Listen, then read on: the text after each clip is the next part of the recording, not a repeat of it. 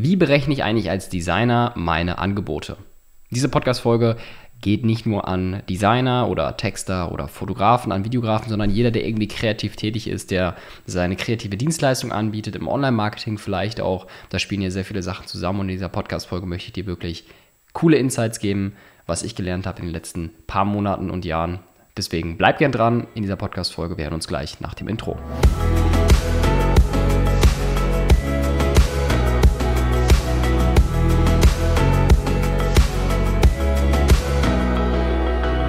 Wie sieht eigentlich ein normales Angebots- bzw. Preisgespräch mit deinen Kunden aus? Oftmals ruft der Kunde an oder fragt eine E-Mail und fragt genau das und das, das Projekt. Ähm, was sind ungefähr die Kosten, die wir damit kalkulieren müssen? Wenn du an diesem Punkt bist, ist es oftmals ziemlich schwierig, einen guten Preis zu verhandeln.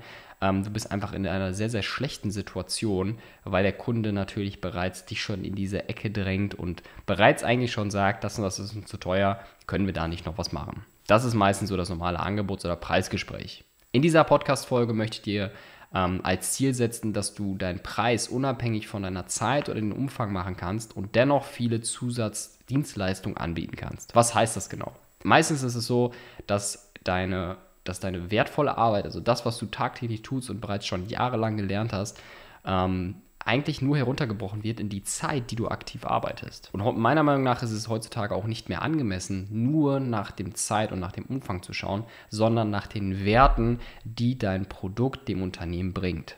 Also wie würdest du beispielsweise darauf reagieren, wenn dich ein Kunde anfragt und möchte beispielsweise ein Logo von dir bzw. deiner Company produzieren lassen? Wie reagierst du darauf? Meistens reagierst du vielleicht so, dass du vielleicht einen Tagessatz sagst oder dass du das Paket sagst, was ihr beispielsweise ähm, an verschiedene Kunden verkauft. Also ihr seid vielleicht nicht individuell aufgestellt und vor allem das ähm, große Problem ist, ihr seid nicht in dem State aktuell, wo ihr genau das Problem herausfindet, das das Unternehmen hat. Das Unternehmen kommt mit einem Problem, ihr seid aber in der Stellung und ihr sagt nicht genau, was vielleicht die Lösung dafür sein könnte, sondern der Kunde sagt, das und das ist die Lösung, was kostet es?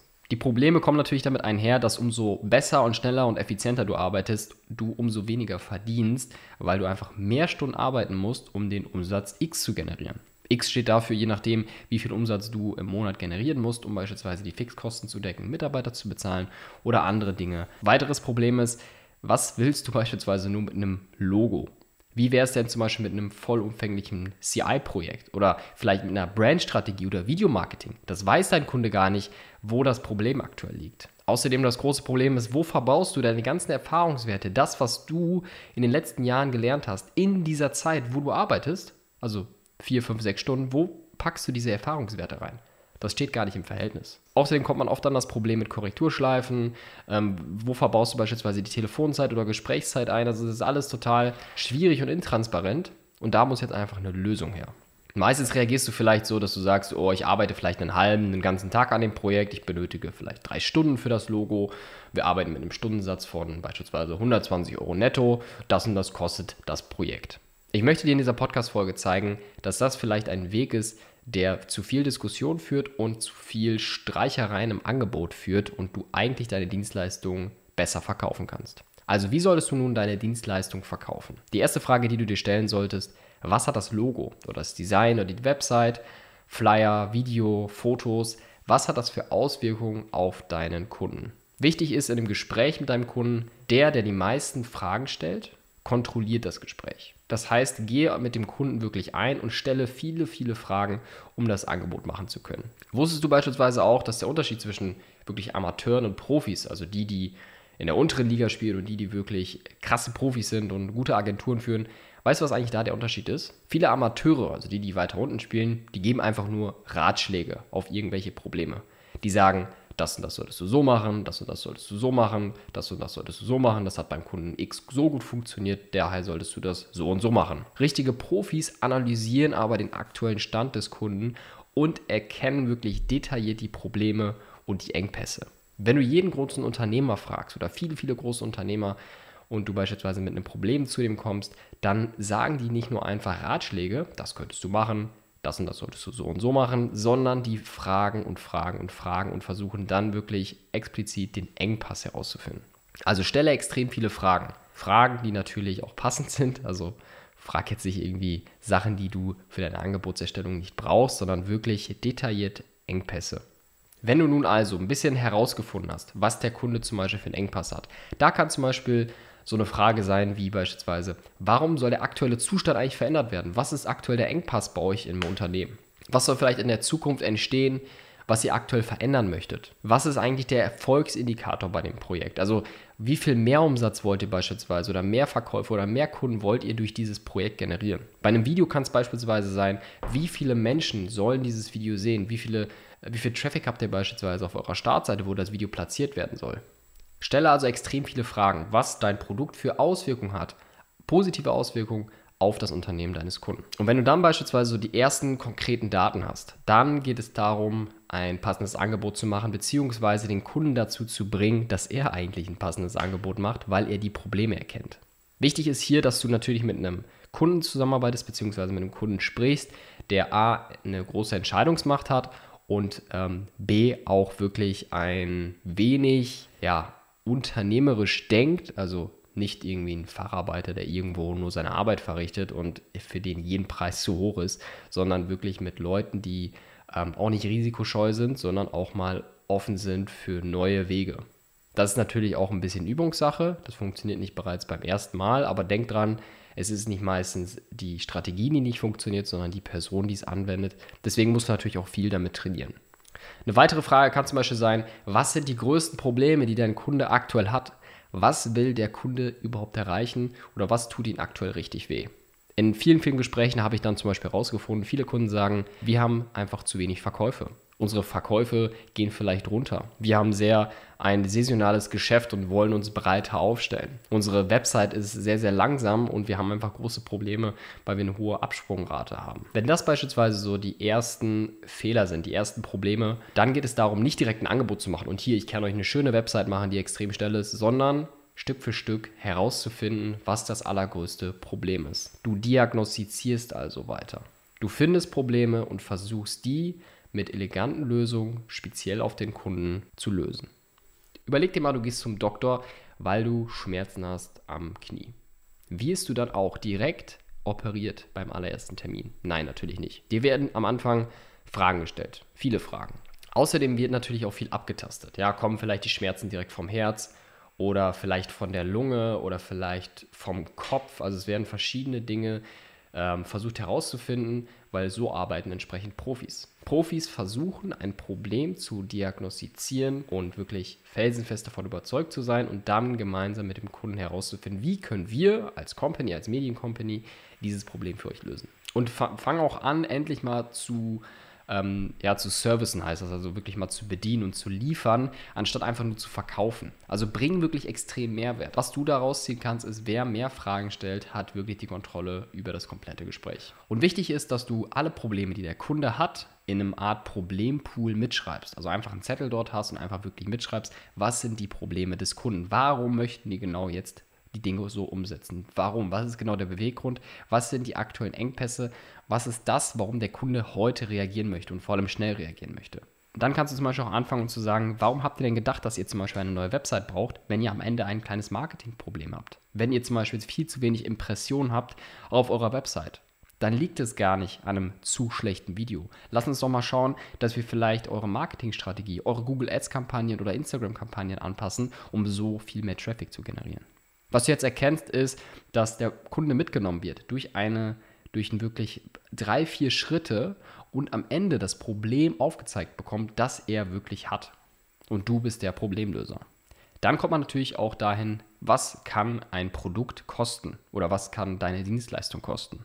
Bevor du einen Preis sagst, und das ist wirklich ganz wichtig, muss klar werden, dass es um den Wert geht oder die Wertschöpfung, die daraus generiert wird. Also den Mehrumsatz oder die Mehrverkäufe. Daraus entsteht dein Preis.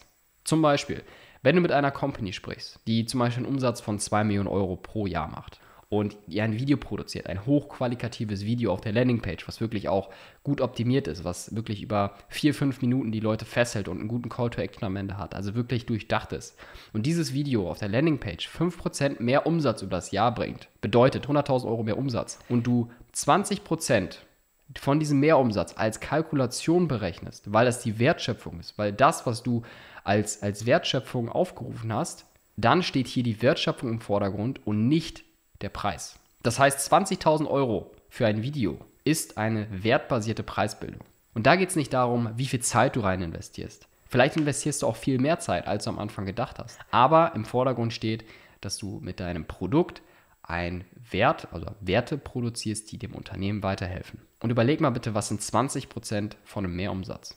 Oder 10%? Oder lass es auch nur 5% sein. Trotzdem ist es ein sehr guter Wert, ein sehr guter Richtwert, den du anschlagen kannst, um deine Dienstleistung als Angebot abzugeben. Und dann gibt es vielleicht den einen oder anderen, der sagt, ja, aber wenn mein Kunde sagt, das ist aber zu teuer, wie soll ich darauf reagieren? Es gibt eigentlich normalerweise kein zu teuer oder zu günstig. Die Frage ist, warum ist denn etwas zu teuer oder zu günstig? Auf was für einer Basis wird denn dieses zu teuer oder zu günstig kalkuliert? Ich kann dir zum Beispiel da auch mal ein kleines Beispiel bringen. Du läufst in einem Ladenlokal oder an einem Ladenlokal vorbei, siehst Fußballschuhe im Schaufenster, ohne Zusatzinformationen. Dort steht ein Preis dran von zum Beispiel 10.000 Euro.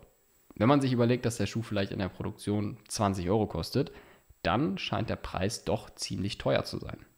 Oder vielleicht, wenn man zum Beispiel den Kontext kennt, dass die Fußballschuhe von Mario Götze getragen worden sind, ja, im WM-Finale 2014 beispielsweise, als er das Tor geschossen hat, dann ist der Preis doch vielleicht nicht mehr so ganz teuer, wenn man sich überlegt, was für ein Wert dahinter steckt. Oder ist er vielleicht zu günstig?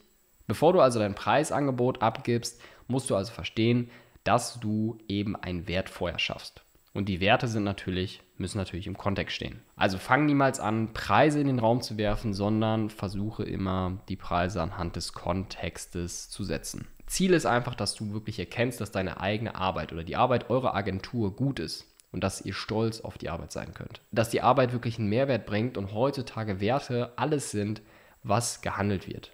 Ich hoffe, diese kleine Folge hat dir dabei weitergeholfen, ein bisschen mehr über das Thema zu erfahren. Es geht also darum, Value-Based Pricing, also wertbasierte Preismodelle oder Preisbildung für dich langfristig in dein Unternehmen ähm, reinzupacken. Wichtig ist natürlich auch, dass man es nicht bereits am Anfang direkt gut umsetzen kann. Es geht darum, es tagtäglich zu testen und tagtäglich auszuprobieren. Und es ist natürlich auch abhängig, was du für einen Kunden am Telefon hast oder bei einem Kooperationsgespräch. Und meist natürlich so, dass gerade jetzt, wenn du vielleicht viele Privatkunden hast, es vielleicht nicht anwenden kannst, aber überlege dir beispielsweise, was kannst du für Strategien bereits aussetzen, um mehr B2B-Kunden zu erreichen oder mehr Hochpreiskunden, die du heute bereits schon mal über eine Landingpage oder über Content erreichen kannst. Das ist wichtig, damit du langfristig wirklich ähm, einen guten Wachstum hast und vor allem auch, dass deine Arbeit, die gemacht wird, also das, was du umsetzt, wirklich auch sehr gut bezahlt wird. Denn meistens ist es so, dass natürlich Unternehmen schon ein wenig mehr ähm, Erfahrung haben in solchen Preisgesprächen und man gerade als Freelancer oder als Kreativer, der irgendwie tausend Sachen gleichzeitig machen muss, weil er eine Ein-Mann-Company ist, vielleicht auch manchmal die Preisgespräche doch zu kurz kommen und man einfach mehr oder weniger von Projekt zu Projekt geht. Das sollst du aber nicht unbedingt machen, sondern du sollst Spaß an der Arbeit haben. Du sollst das, was du erstellst, wirklich selber cool finden und du sollst für deinen Kunden extrem Mehrwert bringen und Spaß an der Sache haben. Weil sonst ist deine eigene Weiterentwicklung auch gefährdet. Also wenn du nicht Spaß an den Dingen hast, die du wirklich Tag für Tag machst oder Woche für Woche, dann wirst du langfristig auch keinen Spaß haben und langfristig dich auch nicht weiterentwickeln können. Das war es eigentlich jetzt kurz zu dem Thema Wertschöpfung als Designer. Wenn dir die Podcast-Folge gefallen hat, würde ich mich sehr freuen, wenn du mir eine kurze Bewertung schreibst auf iTunes oder vielleicht einen Screenshot machst und auf Instagram mich markierst at postmic-media.